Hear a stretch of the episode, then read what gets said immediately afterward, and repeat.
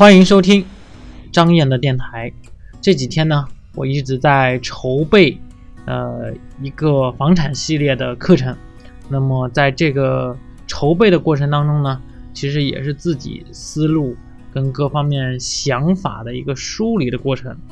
那么今天呢，呃，就跟大家聊聊聊聊这个关于房产投资，因为今天晚上的话会有一个微信群的分享。啊，就是聊聊一个房产投资的一个底层的逻辑。那么大概呢，啊，先跟大家说一些这个具体买房啊这块要考虑的一些因素啊，优先级，呃，那么是一个逐渐降低的一个过程，大概是这样子的。比如说城市啊，那么肯定是省会以及一线以上城市。人口净流入的城市。第二呢，那就是所谓的这个地段了，也就是位置啊，位置。那么主要是说，比如说楼盘是否是处在这个政府的规划区内啊，还有就是说楼盘位于这个商圈，它是不是在这个辐射区内？还有就是楼盘附近是否有地铁？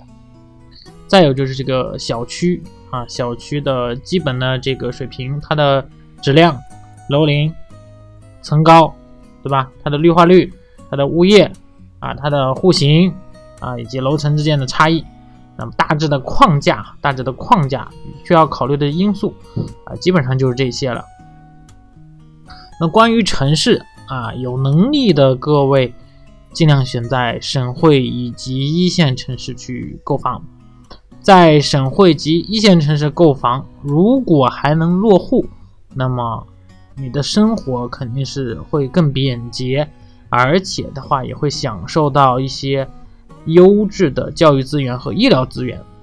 如果说能力欠缺，那么不能在省会及一线城市安家落户，也要尽量选择人口规模较大、人口正向流入的城市去买房啊。这个目前来讲啊。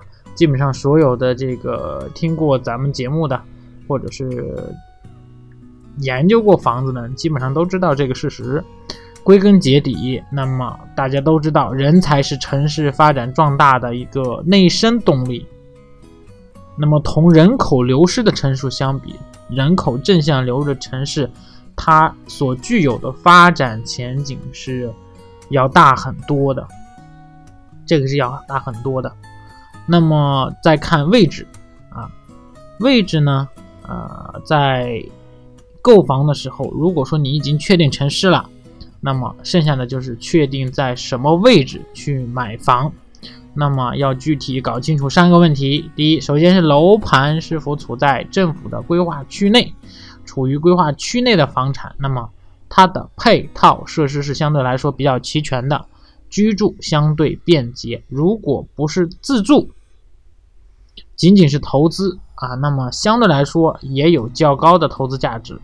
其实，在按照我们的投资逻辑来讲，投资和自住其实是类似的啊。归根结底都是因为你要住的舒服，对不对？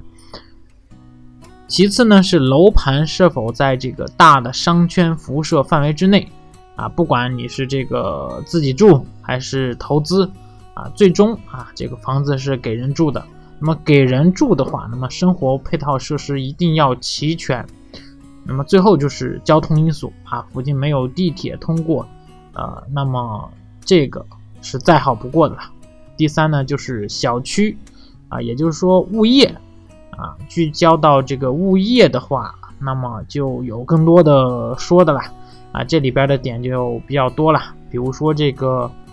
基础盘的水平包括这个质量、楼龄和层高，哎，小区的绿化、物业以及户型、楼层的差异这些，那么这里肯定不给大家展开了。